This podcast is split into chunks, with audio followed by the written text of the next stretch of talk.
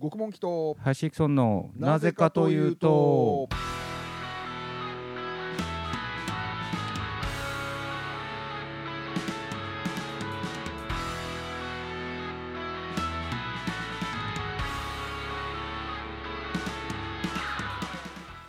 はいというわけでこの番組は体は40代心は小学生の僕たち2人が世に潜む半ズボンたちにお送りするうん。青春アドベンチャー番組でございますと。お緩急がついてきましたね。慣れるとねやっぱり。はねい、言いやすくなりますよね。いいですよね、うん。えーということで、うん。収録日の方はえー3月、えー1日の日曜日ですけどもこれ配信日は3月6日金曜日ですね。早いですね。えー3月1日うん。日曜日、まあ、この収録の時点でいうと、うん。まあ割とあの日本がちょっと深刻なムードが、そうですね。結。構まあ漂っているいろんな、うんあのイベントとかね、えまあい。ろんなうん。イベントとかが、自粛ないしは、無観客。とかね、えーとかね、うん。ありますからね。ありますけどね。うん。えーということは、まあ、今、まあうん。現在ですけども、うんうん。えーまあ、全国の、えーうん。小中高が、学生さんたちがね、うん。えー児童から、えーうん皆さんがまあちょっとなんて言うんでしょう、まあ、ちょっと、えー長めの春休みにを余儀なくされているというようなね。一斉休校をね、容疑なくされているっていうところで、まあ、そうすることによって、まあ、うん。大人への感染もまあ防げるという、まあそうなことも。あるんでしょうけども、うん。まあいろいろねタイミングとか、あのアナウンスの仕方とかまあいろいろなことがまあ言われてますけども、ね、まあ我々はね、本当にあの医療に関して一切の知識がございませんのでね、下手なことを言えないっていうね、言われたことに対してね、何もなんかこう、うん。批判的なこととかをうん。アピールすることもできないというね、えへえ、そうなんだしか言えないっていうね。え ね。うん。あのタイムラインに流れたことをうん。鵜呑みにすることしかできませんからね、大体。そうですね。うん。ということで、うん。まあでもあの、まあ、明確に、まあええ。今の時点で分かってるっていうのが、えーっとそのトイレットペーパー、はいはい。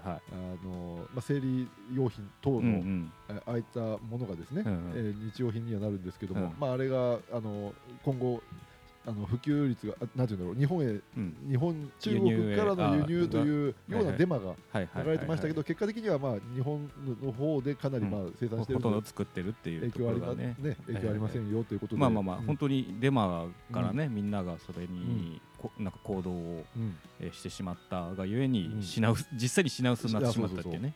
一時的ではありましょうけどもね、まあ、この放送してる頃にはどうなってるかですよね。だから本当に青さに青さに効果があるのかとかね 実証されてるかもしれませんからね。そうですね、もうあのあれですよね。あの全国的にうん歯に青さがあの挟まっている事件が勃発するわけですからね。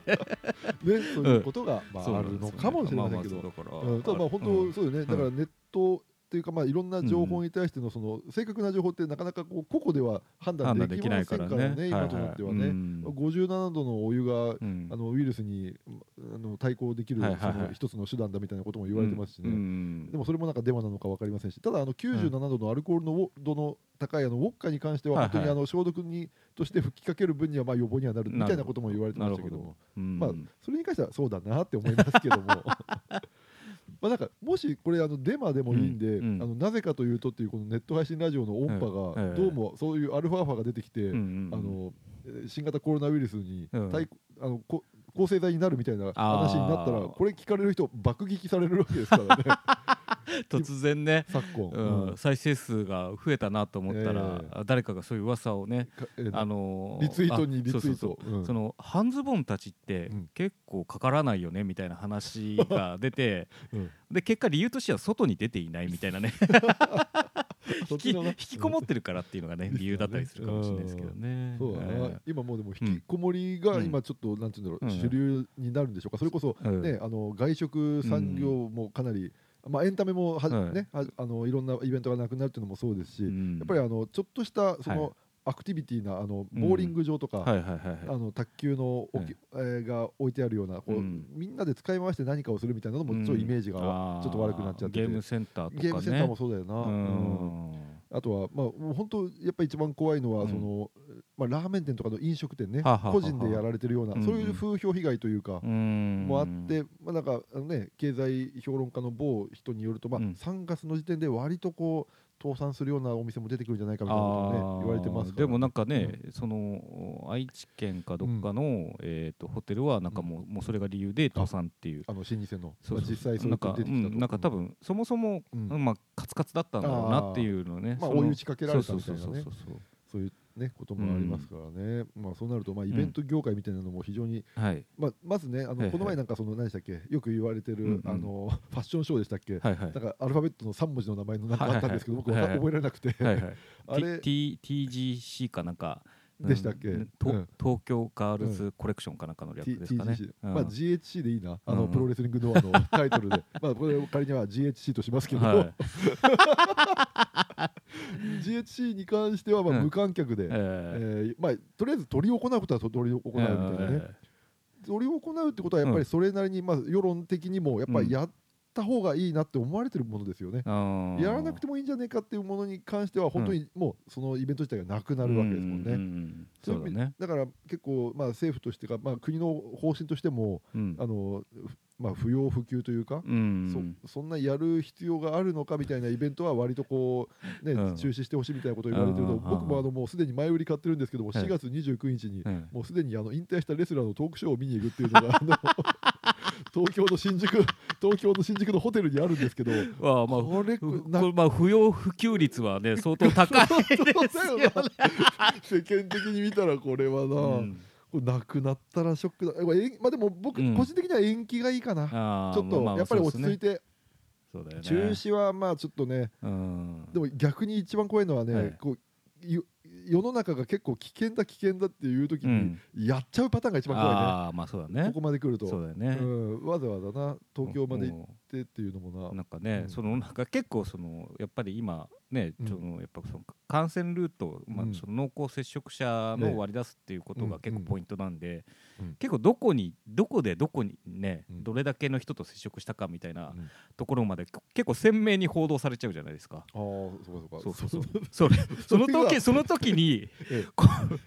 引退したレスラーの トークショーに行ったええ。人たちとの濃厚接触が 見込まれるみたいなね。え濃厚接触はどこまで行くと濃厚接触なんだっけ？だから半径1メーターとか、うん。で最近あの小橋健太さんなんかはもう神対応ですから、うん。大体あのツーショットの時肩組んでるんですけど、あれも濃厚接触になる恐れあるありますからね。ね。そうだな。本当に。えーいや怖いもんでね、いやまあまあ変にやっぱうん。皆さんがね、まあうん。オリンピックもでもオリンピックは厳しいらしいね。なんか延期とかもね。どうなるかね。そのおうん。オリンピなんちゃらっていうその4年に1回の周期が決まってて、そこにずらしてやると全く意味がないみたいななんかそういうね、んあの考えもあるそうなのでね。ね延期っていうのはちょっと厳しいらしいですけどもね。ね。無理やりやれるのかどうか、うん。えーまあ、そその頃自体が収集してればまあ一番まあ一番ねいいですけどね。えーまあ、ちょっとねそんな混沌とした状況の中で、はい。えー本当に我々の変にもならない活動がこれからで収録という。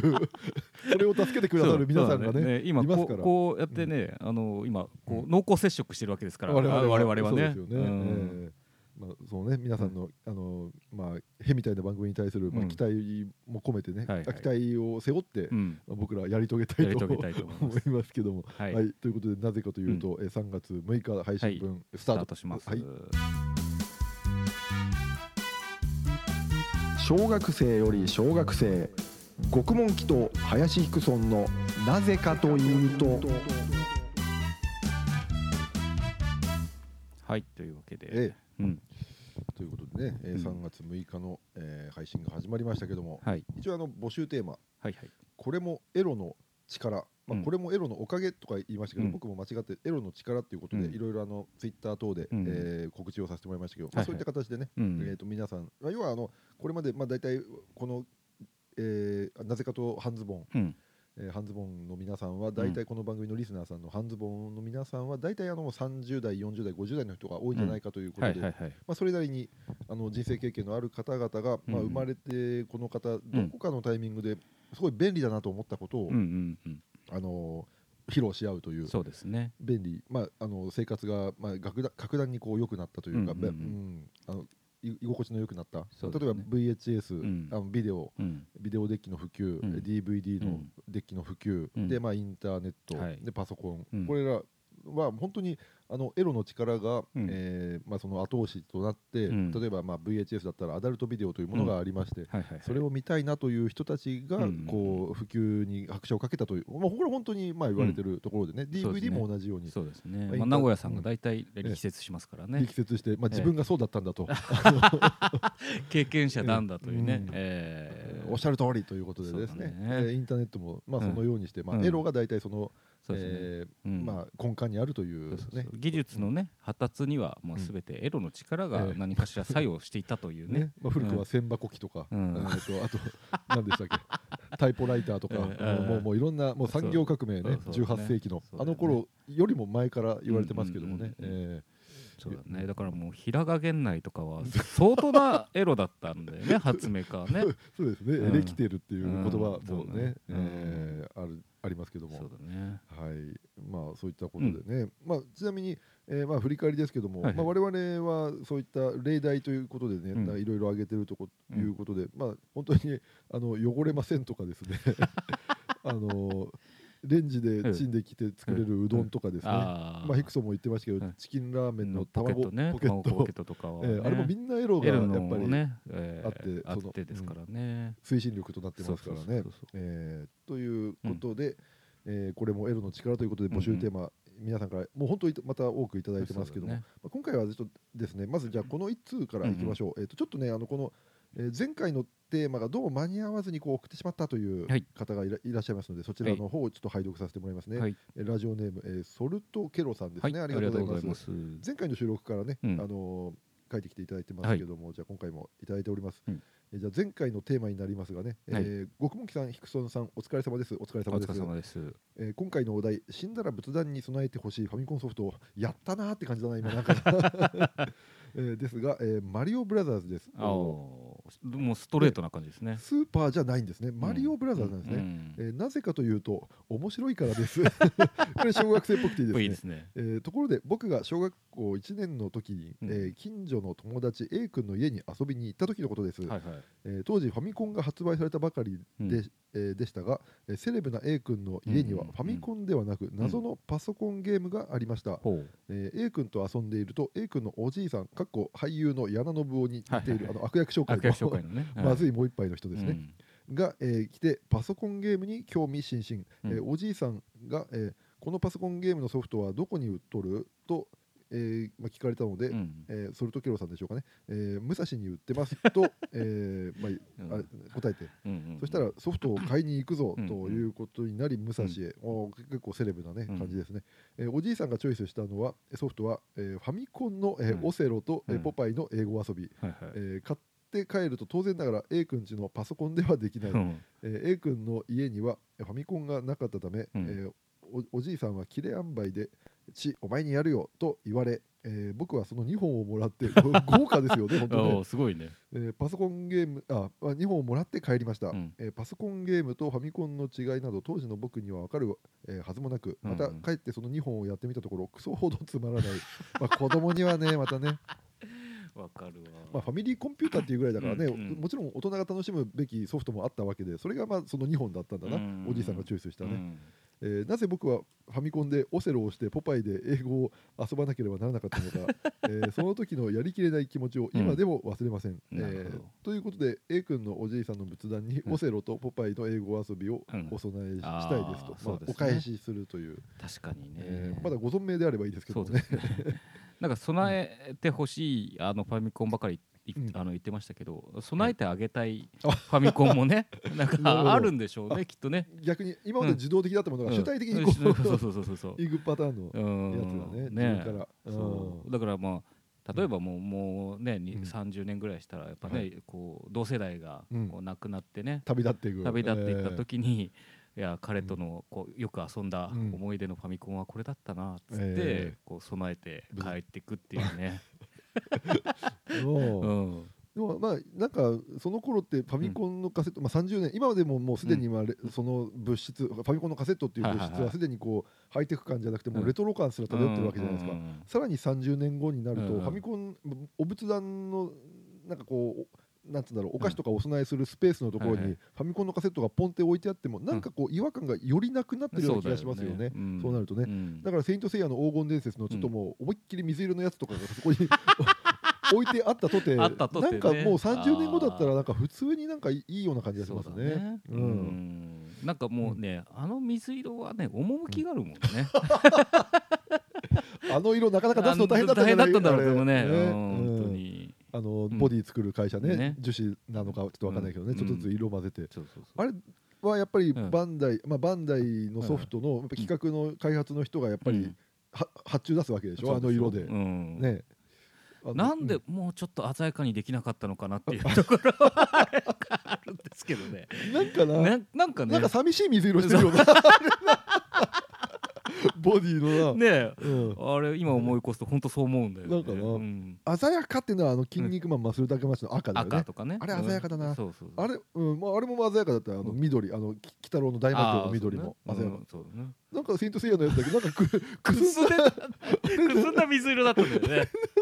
あれなんなんだろうね。あーっていうような話を今の子供たちにもしてほしいもんな、そうだよね。やっぱちょっとね。そう。だってうん。まださバケツとかの方が明るい感じだもんね。バケツの青な、うん。バケツのそう。あれよりくすんでんだもんな。うん。うん。あのそうですよね、うんあの何でしたっけ。ぜ全校ではい。30人ぐらいしかいない小学校うんの体操着の色してるもんな。大体大体そうだな。うんそういうのありますからね。いやーまあそれとケロさんのね、うん。このちょっとちょっと物悲しい、はいはいはい。えーエピソードですね。いいエピソードでしたね。えー そうですね、いうん。やでもまあおじいさんの恩返しにはなると思いますよね。うん。そうですね。えー。まあ、ちょっと言い方はね、はい。あのちょっとあのなんて言うんでしょう、まあぶっきらぼうだったかもしれませんけども、うんうんやっぱりまあね普通なかなかあげませんよ。そうだよね。高額のものは。ね。うん。やっぱりそこの背景にはね、あのそうだね。うちの坊主と遊んでくれてありがとうやっていうことの気持ちはあったと思いますんでね、うんまあぜひあのお供え、まあ僕いやでもそんなこと言ってご染めだったら本当に失礼なんでね、おじいさんがね、うん。もしなんか何かの時にはまあそういったお供えでお気持ちをお返しできればね、うん。確かにと思います。はい、ソルトキロさんありがとうございます。ます。そしてもう一通ねいただいてますので、うん。じゃあソルトキロさん続けて、えー前略、えー長州力さんの話題が出たので、あこの前の配信分かな、はいはいはいちょっと何の話したか覚えてないですけどもね、えーなんか毎週長州さんの話してるもんね大体ね。うん。えー長州さんの話話題が出たので、えーいても立ってもいられずお送りしますと、うん。えー先日、えー長州さんが田舎に行って地元の人と触れ合うロケ番組を見ていたら もうそういうのやってんだもんなもうな、うんうん。えー地元の子供が食べていたホタテの貝柱の燻製のようなものをもらって、ん。食べた直後スタッフに「おいこれ食ってみろ。飛ぶぞ」とおっしゃ おっしゃってました、ええ。ー取り急ぎご報告まで。うん。これは長州さん山口県出身ですけども、うん。よくあの山口県なのかな？よくあの、うん。えー、とぶしつけなあの、うん。いろんなもうホテルのもうこれから寝るぞみたいな時間帯に、うん。ホホテルにの自分の部屋に入ろうとした長州さんに、はい。もう突撃取材してくれるくるような、んちょっとこうあの常識的な時間守れよみたいなね、うんそういう記者に対しては、うん。よく、まあ、向こうの言葉なんでしょうけども勝ち食らわすぞっていうのをよく言ってて。方言なのかね方言なのかな、ん。もうもう一発、うん、なんかもう原稿するぞみたいなね、子供を怒るような叱り方みたいなボ言い方。ボテクリこかすみたいなね。ああそういうね、ん。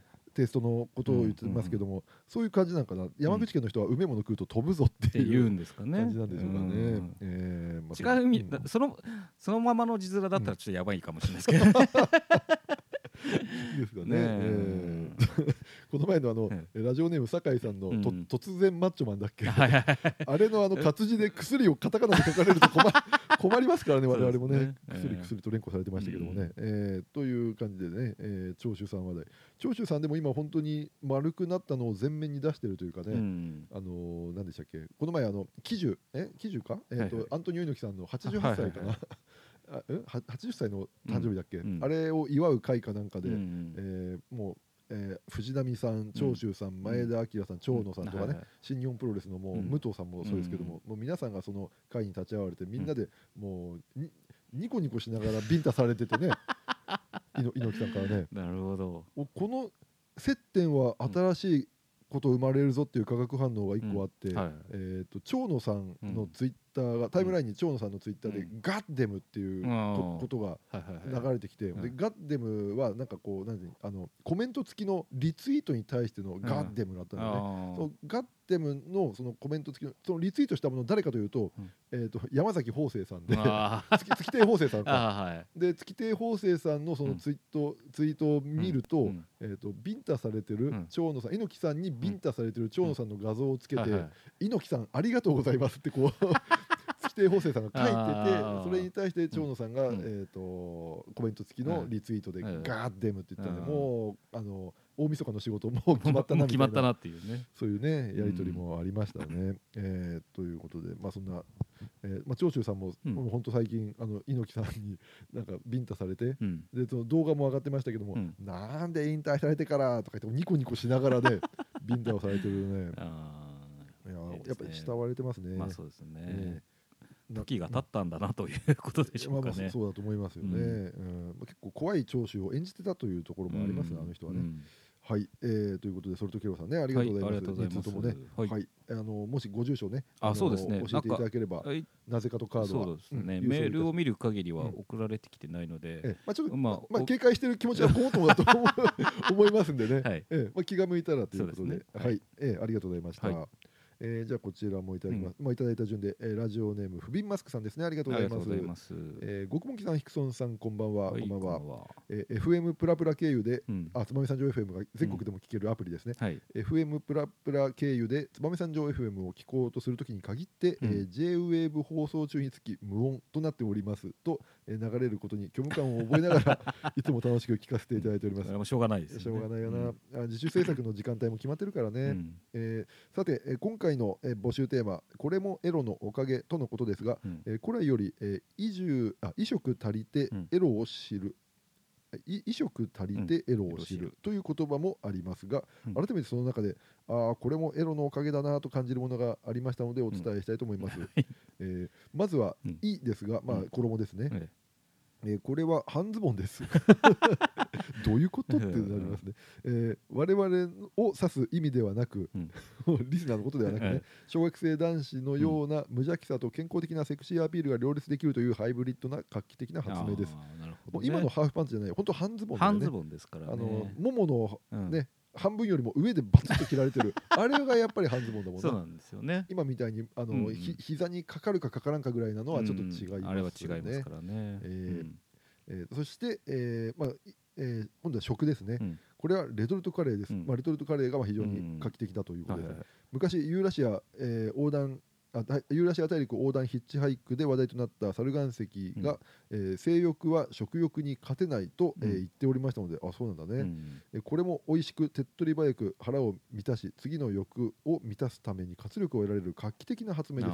そうですね。まレトルトは最初に考えた人は本当すごいよな、レトルトあのパウチのあの袋からも研究がすごかったんだろうねあれのそうね。うんえーそういえば、えーなぜかというとの前身の下水道ラジオに私が初投稿したとネタもレトルトカレーだったことを思い出し、うん。今にしてみればあれもエロに導かれた 結果かもしれません、えーあそれではまたということで。どね。フビンマスクさんの最初の、うん。えー送られたうん。あのもうもう今常連さんですけどもね、うんえー最初に送られたお便りをバーッとねちょっとあの、振り返ってみたんですけど、うん。確かにねあの夏に食べたくなるものっていうテーマで一番最初にお便りいただいて、うん。はいはい。その時にあのレトルトのリーの20倍っていう回答だったんですよ。なるほど。そこに繋がってたんですね、うんうんうんレトルトカレーってでも普段摂取しますか？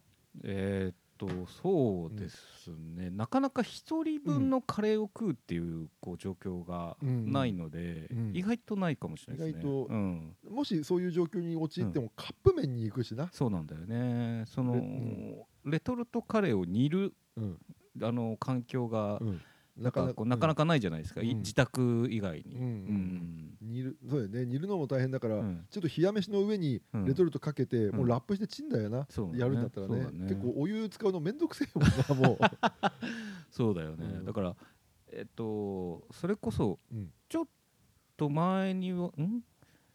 あるのかな？なんか、うん。あのお弁当でこうなんか紐を引っ張るとはい。なんかあったかくなるやつあるじゃないあですか。ミスター味っ子現象の？そうなんか、うん。石灰水がなんかあるやつか、うんそう。石灰、うん。あんな感じでレトルトカレーが温まれば最高だなと思いますけどね。ってことは最初からご飯も一緒に入ってるやつ、うっんてことか？そう。れともルーだけでもそういそうそういううなって感じで？れば、うんなんかやりすなんかありそうですけどね、うん。なんかやってくれそうな企業が。うん、ありそうですけどね、うん。でもその紐引っ張ったら温まるお弁当も、うん。エロのおか、ね、お力ですから そうそうそうそう。あのね、うん。あのいろいろ何、ね。鍋とか洗う時間をうん。短縮して、あのそういう時間に集中したいっていう気持ちがね現れですからね。うんえーなんならあのだるまの形した弁当もあれもエロのおかげですから、あれの流星系出すの大変だった大変だったからね、あれもやっぱりだるまってね、うん。ちょっとねエロいですからね。あれも金型作る職人はもうエロの気持ちだけでう んやってたっていう話もありますね。え怒られますねそのですね、えーというな。まあまあうんいろんな背景にはエロの力、いろんな発明にはやっぱりエロの力があるというのはやっぱり、うん、あ合ってるとは思いますけどもね。ね。えーいやうん。フビンさんねそそうだった。レトルトのリレトルでもあれだよねあの、うん。その例えばあの物産展とかで売ってるレトルトカレーとか大体何かしらのこう、はいはいはい、えーうんなんつうんだろうなあの著作権的なものとか絡めて、うん。まあ一食500円とか高えような。ああまあそうだね。バスセンターのカレーとかも今いくらぐらいで売られてるかわからないけどあー一食なんかね一時期あまりにそれこそうん。そのトイレットペーパーじゃないですけど、はいはいはい。のテレビで話題になったために、転売でねなんか2万円ぐらいで売られてるみたいな誰が買うんだろうな。こともありましたからね。うん。じゃあ今新型コロナウイルスと県民賞は同じぐらい影響力があるってことだね、まあある意味なそういうことだね。うん。うん。恐ろしいもんでね、ん。え。ーということでやってますけども、じゃあフビンさんね、いやうん。そうなんだな。まず食食といいいが、うん。まあ、服とあ着るものと食べるものがうんうん。あって初めてエロに行けうんるっていう、いけるっていうね。そうだよな、うん優先順位的にはそうだってこととだねでしょうね、まあだから「い」が満たされてないとね、あのー服逮捕されちゃいますからね。あ確かにな、うん。あのおユーラシア横断ヒッチハイクの時なんで、うん。銃はいらないもうんんな、そうなんだよね。確かにね、うん。いい住職。うん。いい住職っていう言葉、うん。うん。一番最初に知ったのはあの、うん。ドラえもんの大長編ドラえもんのあのうん。のび太の日本誕生なんだよね、いい住職っていう言葉が、うんまずあのえのび太くんここに住むにはってあの昔のねうん。昔のあのあ違う家出をするっていう話だったのかな、はいはいはい。なんかあのいい住職がまず大事だよって言われてて、うんはいはいはい。でそのいい住職の銃がうん。あのまず住むところって言われて、あのでっけえゴルフボールみたいなところでなんか 住んでたよね。わかるね、うん。あのわかるからそのドラえもんでさ、うん。なんかあのーなんだ即席の家を建てるあの、うん。作る時大体ドラえあのゴルフボールみたいな家になるからね。なりがちなんだ。なりがちだよね。なりがちなんだな。うん。いい住職の職もさ、うん。なんかでっけえなんかあのうん。株みたいなやつあわかるわかる。取れて、それがカパッと開いて、相手ね、うん。あのなんかそのなんていうのあのコンポセットみたいになっててね。あのいうの？あのうん。なんていうのかなそのあの、ピーコックとかのね、うん ワンプレートじゃないけど、そなんだろうな、あの深深さのあるね。飲み物とうん。なんかね、ご主食とね、おかずみたいなええ。状態になってくるっていうのはね、そういやすごい夢のような道具、うん。いい住職の「い」はちなみにあの、うん。えーどんな暑さにもどんな寒さにも対応できる毛皮の、多分なんかあの気温が調整できるやつはないんでしょうね、そういうのでね学び、うん。まあ、ドラえもんでも結構、ね、学べることはありますね。そう考えるとね。ねはいということでね、うん。えードラえもんの作者でもあるうん。フビン・マスクさんからの投稿でしたね、ありがとうございます。ありがとうございます。コロコロよりもボンボン派。極門期とハイシクソンのなぜかというと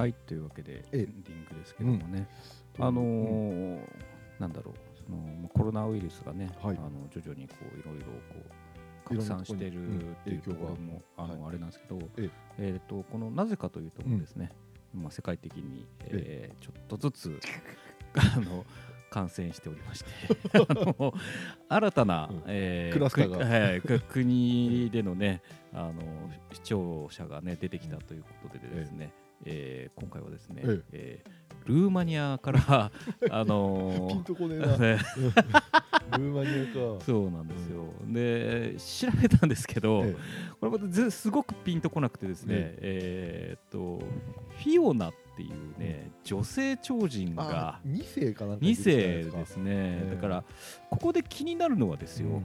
誰の彼女かっていうことですよね。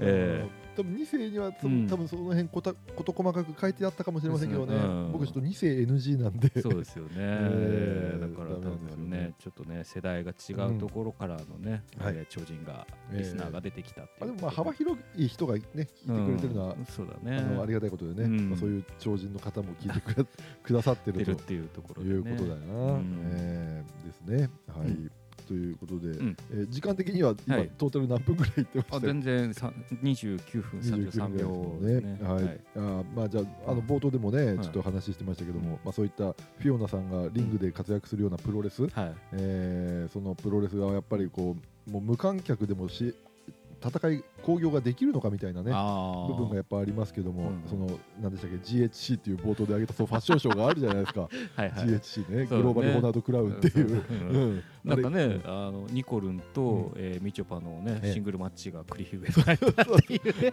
ね、手四つから始まって、うんねロックアップしてっていうのがんっていうのね、はねそこでね、はい。途中で雪っぽいのがね、え途中乱入して。ラリアットラリアットでね、ええ。まあいい試合でした。いい試合だったっていう話はね、ええ。無観客でもいい試合だったっていうのはねね聞きましたけどね。ええだからやっぱこの無観客試合ノーピープルデスマッチっていう名前で割とこう、あのプロレスではすでにね、えうん。もう3 4 0年前からはい結構やってるんで、うん。まあ、やっぱプロレスファンから、うん。まあ、古いプロレスファンからするとね、うん。あの無観客でのそういったエンターテインメントは何を今更みたいなところで、うん。やっぱ結構斜に構えてる人は結構多いと思うんです。はい。うん。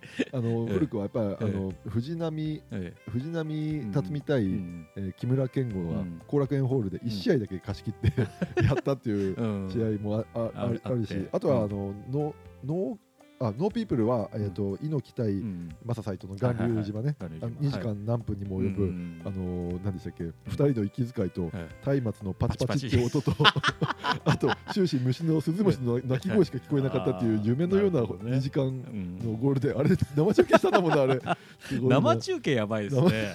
中継やばいな。うん。なであとはノーピープルデスマッチは、うん。えー、と大仁田厚とターザン後藤がの試合が組まれたんですけど、うん。で大仁田厚曰く、うん。この試合は、えー兄弟喧嘩のようなもので、うんとても人様には見せられんということで、まあ話題性先行でそれをやったっていうのは。あるんですけどもね、ただノーピープルっていうことで、うん。あのその試合は別に当時はね、うん。ネットの配信とかもありませんから、そのうん。猪木の試合もそうですけども、まあ、猪木の猪木さんとマサ斎藤さんに関しては、まあ、当時、あれありましたけどね、そのうん生生中継で。はいはい。えーただあの大仁田さんとターザン後藤さんの試合うんはさすがにちょっと生配信配信とか生放送も別になかったんでね、あれは本当にこうみんなの空想の中でのものになってしまいますけど、はいはいでも本当にノー観客ってやっぱりあのこう、なんていうんだろうな。ラライブ感がやっぱりね、プロレスって結構大事じゃないですか、うんうんあの悪役レスラーが入場してくるときに、やうんはい。っぱ怖いもの見たさでだ追いかけられるときは怖いけども面白いみたいなね、うんああいう感じの体験がやっぱりプロレスの生で見る醍醐味だと思うんですけどはいはいはいそんな中久々にこれもう店の名前もちょっとあえてあのラーメン F さんっていうね、はいはい。あのゲスドラジオのポスターを貼ってくださってるあの聖地の店がありますけどこの前か勘のいい人はわかる。勘のいい人は分かると思いますけどもね、あのメンマラーメンが有名なね、はい。久々に行ったんですけども、はいちょっとお客さんがちょっと少ない時間帯めがけて行ったんでね、うん。ちょっといろいろ話できましたけども、うん。あのやっぱりねその F さんのうん店主さんは、うん。まあ、結構あの中学校が結構荒れててね、はいでまあそのまあ、不良と呼ばれる、うんまあ、ヤヤンキーと呼ばれる層がお多い中で、はいその中にもはい陰湿な、陰湿ないじめも、まあ、あることはあったと。ああなるほど。でやっぱりその状況を変えたくてですね、結構熱血の先生がいまして、うんはい。である時ですね、うんえーその F の店長さんがうん2日学校休んだことがあったんですって、ほうほうほう。で、えーその2日学校休んで出てきた時に、うんあのそのまあその店長さんは酒井さんって言うんですけど、はい。その酒井さんがね酒井が休んだことにはいじめがやっぱり原因だっていうのはもう,、もうその熱血な先生はね、もう言ってて、はい。で俺はもういじめは絶対に許さねえっつってこう、あのあのなんなんつうの,、うん。あのホームルームか、はいはいはい。授業が始まるホームルームに、うんですごい言い放って。でうん。その酒井さんももう言うに言えなくなったんですけども、はい休んだ理由がうん。2日前にプロレス見に行って、うん。タイガー・ジェットシンが投げた椅子がすねに当たって。それで休んでたたっていううことをもうその空気で言えなくなってしまったっていう話があありましたけどね。ええ。まあ、それもやっぱりライブだからこそ起きたっていうまあ、思い出にもなってますからね。ええでもう一人そのやっぱ生で 生でっていう話なんですけど、うんえーこれもねやっぱその酒井さんのあの同級生がうん。プロレスプロレスの興行が終わって、うん。あのみんな帰るでしょ、うん。でロビーに行く前にロビーの脇にトイレがあって、うん。トイレの入り口にはい同級生がうずくまってたんですよ、でもうなんかね顔もすごい腫れてて「おうおう。おどうしたんだお前」って言ったら、はい。あの2階席にその同級生座ってたらしいんですけど、あのジャイアント馬場が入場してくるときに、うん。えー、と2階の一番最前列まで行って、こうやって馬場さんの上から、はいあのファンタグレープをかけたんですって。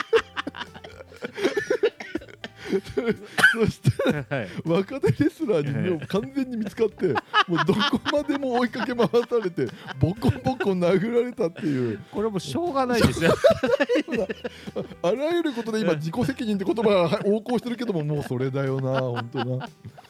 ということもあってね、うん。やっぱ生だからこそ起きたという思い出ね。ね。まあ、良くも悪くも思い出ですよね、うん。体感ね、うん。えーだと思います、まあ、うんやっぱり今ねネットがあまりにもうん。あの台頭しすぎて、そえーそのものよりもね、うん。その画面の中が全てみたいな風潮ありますけど、はい。やっぱりライブっていうのはね、そうそういうことがっていうか何もうら羨ましくねえ話ばっかりなんですけども。そうだよね。あの普通なんか神エピソードがあって、うん。やっぱこういうのはライブが大事だよねみたいな 話なんだけど、ね、逆に行かない方がいいじゃんっていう。スマホでよかったって話になりますもんね。ね。えーというような、まあ、ね昭和の時代の話でしたけどね。ね。はい。ということでお送りしましたのは、眉毛の太い方極門記ともみげない方林くそんでした、はいまた来週。